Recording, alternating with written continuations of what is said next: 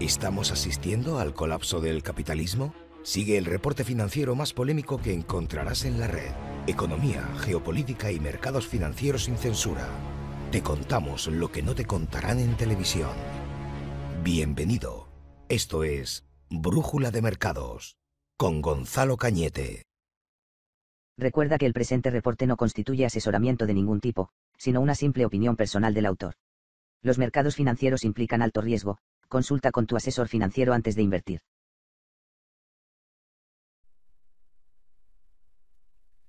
Dice, vale, te pongo aquí el audio.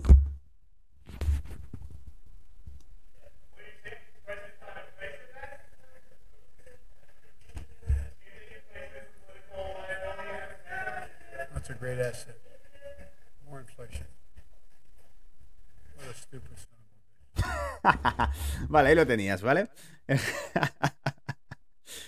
A mí me ha encantado cuando lo he visto, ¿vale? Entonces, básicamente le pregunta sobre inflación y él le contesta que eh, vaya estúpido hijo de perra, ¿vale? Dice, le dice, ¿tú crees que la inflación es un... Vamos a ponerlo aquí, ¿vale? ¿Tú crees que la inflación es un... em, es is a political liability after the midterms, ¿vale? Es una obligación política después de... del... del- de, lo que es la, mitad de la legislación que lleva eh, Biden, ¿vale? ¿Crees que la, que la inflación es una, es una obligación política, ¿no? Eh, de, de- medio, media legislatura. Y le dice, no, ese es, es un gran activo. es un great asset, ¿vale? More inflation. What a stupid son of it. Vale, entonces sí, este tipo de cosas ocurren, ¿vale? Ese tipo de cosas ocurren. Venga, vamos al lío. Os saco por ahí, ¿dónde estaba? La presentación y empezamos a leer ya contenidos, ¿vale? ¿Lo habéis escuchado bien, por cierto? Voy al chat.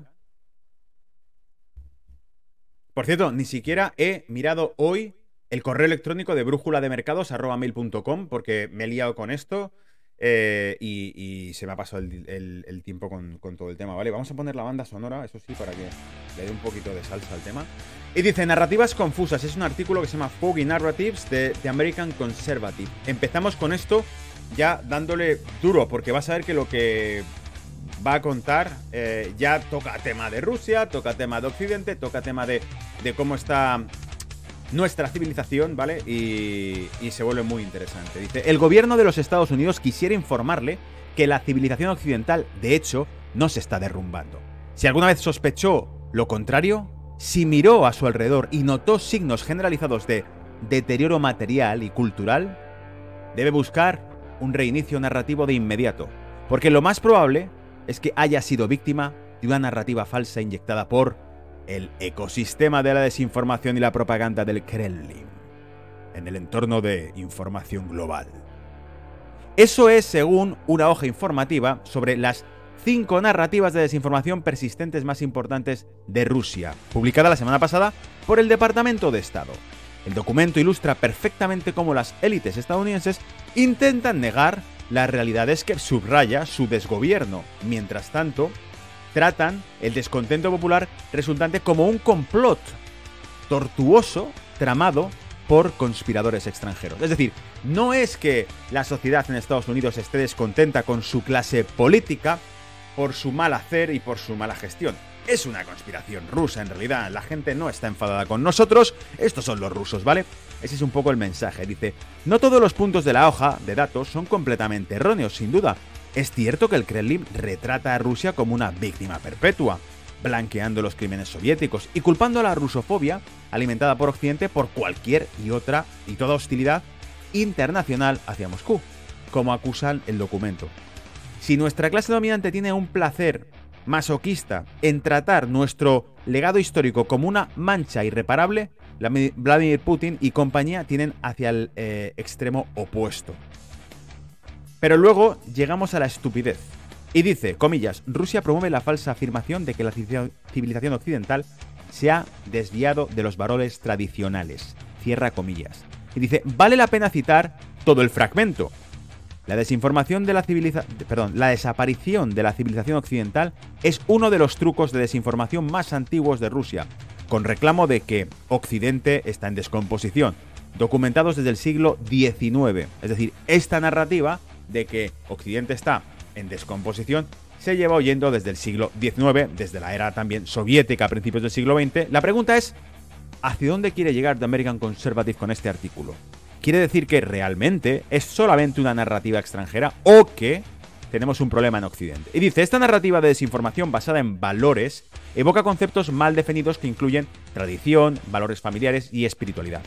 Rusia argumenta que es el bastión de los llamados valores tradicionales y roles de género y sirve como contrapeso moral a la decadencia de Estados Unidos y a los países occidentales. Por ejemplo, el presidente Putin ha afirmado que Occidente prácticamente ha cancelado los conceptos de madre o padre y en su lugar los ha reemplazado por padre 1 y padre 2, progenitor 1 y progenitor 2. Mientras que el ministro de Relaciones Exteriores, Lavorov, escribió que los estudiantes occidentales aprenden en la escuela que Jesucristo era bisexual. Ahora sí empezamos a ver por dónde va The American Conservative con este artículo. Va por el rollo de, ¿te das cuenta realmente de lo que se enseña en las escuelas en Occidente? Bien, dice, nadie espera una gran perspicacia filosófica de la administración de Biden, ¿vale? Repito, porque esta parte es la divertida.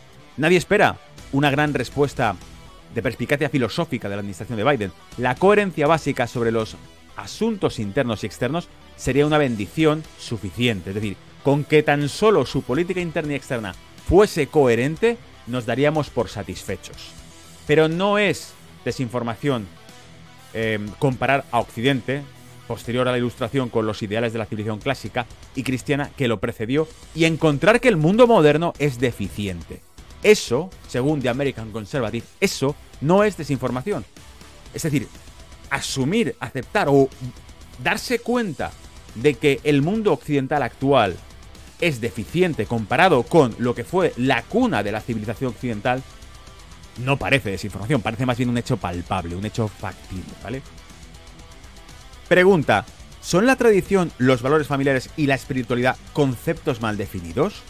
Sí, lo son ahora, la consecuencia predecible de décadas, no siglos, de esfuerzos liberales por separar al individuo de los lazos naturales, las obligaciones heredadas y las comunidades no elegidas que solían encerrarlo y que le daban sentido a la existencia. El mismo término, comillas, valores familiares, es sintomático de esta transformación, ya que sugiere que la familia natural es solo una entre muchos valores o estilos de vida que el individuo puede elegir en la búsqueda de la autodefinición. Pregunta, ¿los liberales en Estados Unidos y en Europa Occidental buscan derrocar la naturaleza y la ley natural, la familia y la tradición? Fíjate la pregunta, ¿eh? The American Conservative. Responden. Para demostrar que se trata de una narrativa rusa falsa, el Departamento de Estado señala dos ejemplos. La primera es la advertencia de Putin de que las élites occidentales están en guerra con el concepto mismo de madre o padre, lo cual es perfectamente exacto. Perfectamente exacto, ¿vale? O sea, la primera ya le dicen, tiene razón el señor Putin cuando está diciendo que efectivamente es un concepto manipulado, un concepto cambiado, tergiversado del de padre y madre. Dice, el año pasado los demócratas de la Cámara cambiaron las reglas permanentes de su Cámara para eliminar la referencia de género a, atento, padre, madre, hijo, hija, hermano, hermana, tío, tía, primo, hermano, sobrino, sobrina, esposo, esposa, eh, suegro, suegra, yerno, nuera, cuñado, cuñada, padrastro, hijastro, hijastra, hermanastro, hermanastra, medio hermano, media hermana, nieto y nieta.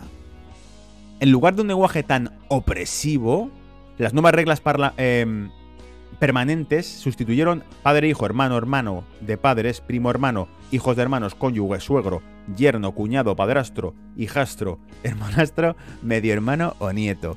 Todo ese lenguaje se cambia. Te recuerdo por si no estabas atento a capítulos anteriores que esta administración que ha modificado el género de las palabras para que sea menos opresivo, ¿vale? opresivo, ¿vale? Para que sea menos opresivo, es la misma que publicó este mes de diciembre una felicitación navideña desde el comunicado de la Casa Blanca, eh, felicitando la Navidad a todos los americanos, excepto aquellos que no se hubiesen pinchado, diciéndoles que eh, les esperaba un invierno de muerte a ellos y sus familiares, em, junto eh, en los hospitales que pronto saturarían, ¿vale? Ese era un mensaje original que quedó publicado en redes, puedes buscarlo en mis redes, y que publicó esta Casa Blanca que lucha contra un lenguaje opresivo, ¿vale? Es, un lenguaje opresivo, pero amigo, si no te has pinchado lo que yo he dicho que te pongas, eh, te deseo muerte y destrucción, ¿vale? Está ahí publicado, sus propias palabras, es acojonante, ¿vale?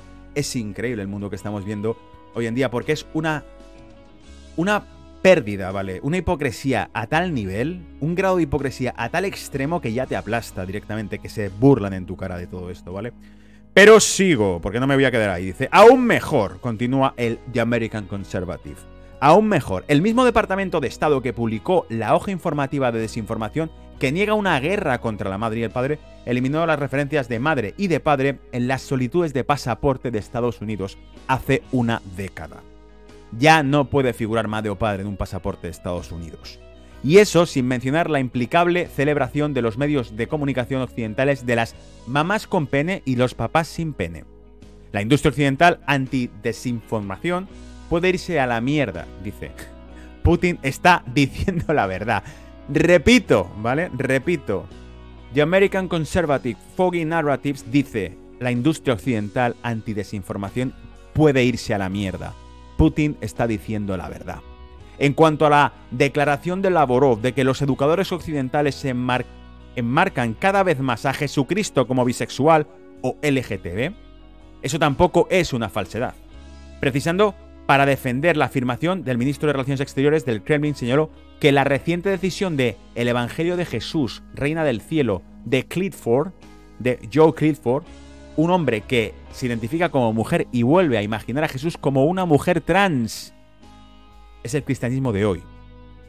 Los rusos también podrían haber mencionado al teólogo de Santa Cruz, Tatsiong Beni Liu, cuya erudición especula que, comillas, Jesús de Nazaret puede, en algunos escritos del Nuevo Testamento, ser visto como una figura femenina y en otros escritos puede verse, leerse mejor como un drag king. ¿Vale? Deseos extraños. Un drag king con deseos extraños. Según el Inside Higher Ed. No sé, amigos, yo es que digo, esto, mm, narrativa rusa, mm, decadencia occidental y lo publica The American Conservative. Yo solo te digo que los conservadores americanos empiezan a estar hasta los huevos ya de tanta tontería, ¿vale? Continúa Bottom, dice, a las teorías de conspiración, ¿vale? A las teorías de conspiración, porque eso es con lo que estamos lidiando aquí en la última instancia. Una especie de teoría de la conspiración de que la clase media diseñada para proteger a centros de poder occidentales de las críticas desde abajo. Si la gente común, vastas franjas de su propia población, está descontenta con los arreglos económicos, culturales y políticos actuales, debe ser porque son agentes del Kremlin o incautos del Kremlin, no porque estén mal gobernados. Es decir, el ciudadano medio que está hasta los huevos de estas tonterías, probablemente es un agente de la KGB, no significa que en realidad esté harto de gilipolleces, ¿vale? Hablando claro y con perdón. Pregunta, continúa, ¿por qué una mayoría decisiva de votantes británicos eligió salir de la Unión Europea en 2016? Respuesta, porque los rusos les engañaron. No porque el proyecto de la Unión Europea sirviera a los intereses globalistas y dejara atrás a muchas personas de clase media y trabajadora. Pregunta, ¿por qué los votantes de Michigan, Pensilvania, Wisconsin eh, apostaron por Donald Trump el mismo año? Respuesta, fue por los memes rusos en Facebook, no porque el presentador de Telerrealidad habló sobre sus ansiedades sobre la inmigración y los trabajos y salarios de la clase trabajadora, no señor. Pregunta, ¿qué desencadenó la furia de los chalecos amarillos en Francia en el año 2018? Respuesta, lo has adivinado. Fue la desinformación rusa, no las políticas verdes despóticas del presidente Emmanuel Macron, lo que aumentó los precios de la gasolina para la gente rural y la clase trabajadora, no, señor, la gente no estaba descontenta, eran espías rusos, ¿vale? Pregunta última. ¿Por qué muchas personas de Occidente sienten que la civilización misma se está derrumbando, que se está hundiendo en una distopía? Respuesta. No culpe a la desigualdad material, a la inflación, a los disturbios, a la iconoclasia, a la teoría crítica de la raza, a la locura del género, al régimen permanente de COVID. Pero culpe a las granjas de trolls de San Petersburgo. No sé qué te parece a ti, ¿vale? Pero a mí me ha parecido letal este artículo. O sea, no se han quedado cortos, ¿eh? se han desahogado bien. Foggy Narratives de American Conservative. Brutal, ¿vale? Brutal. Ahí te lo dejo y sigo con otra cosa porque si no, esto se va a hacer largo, ¿vale? Vamos.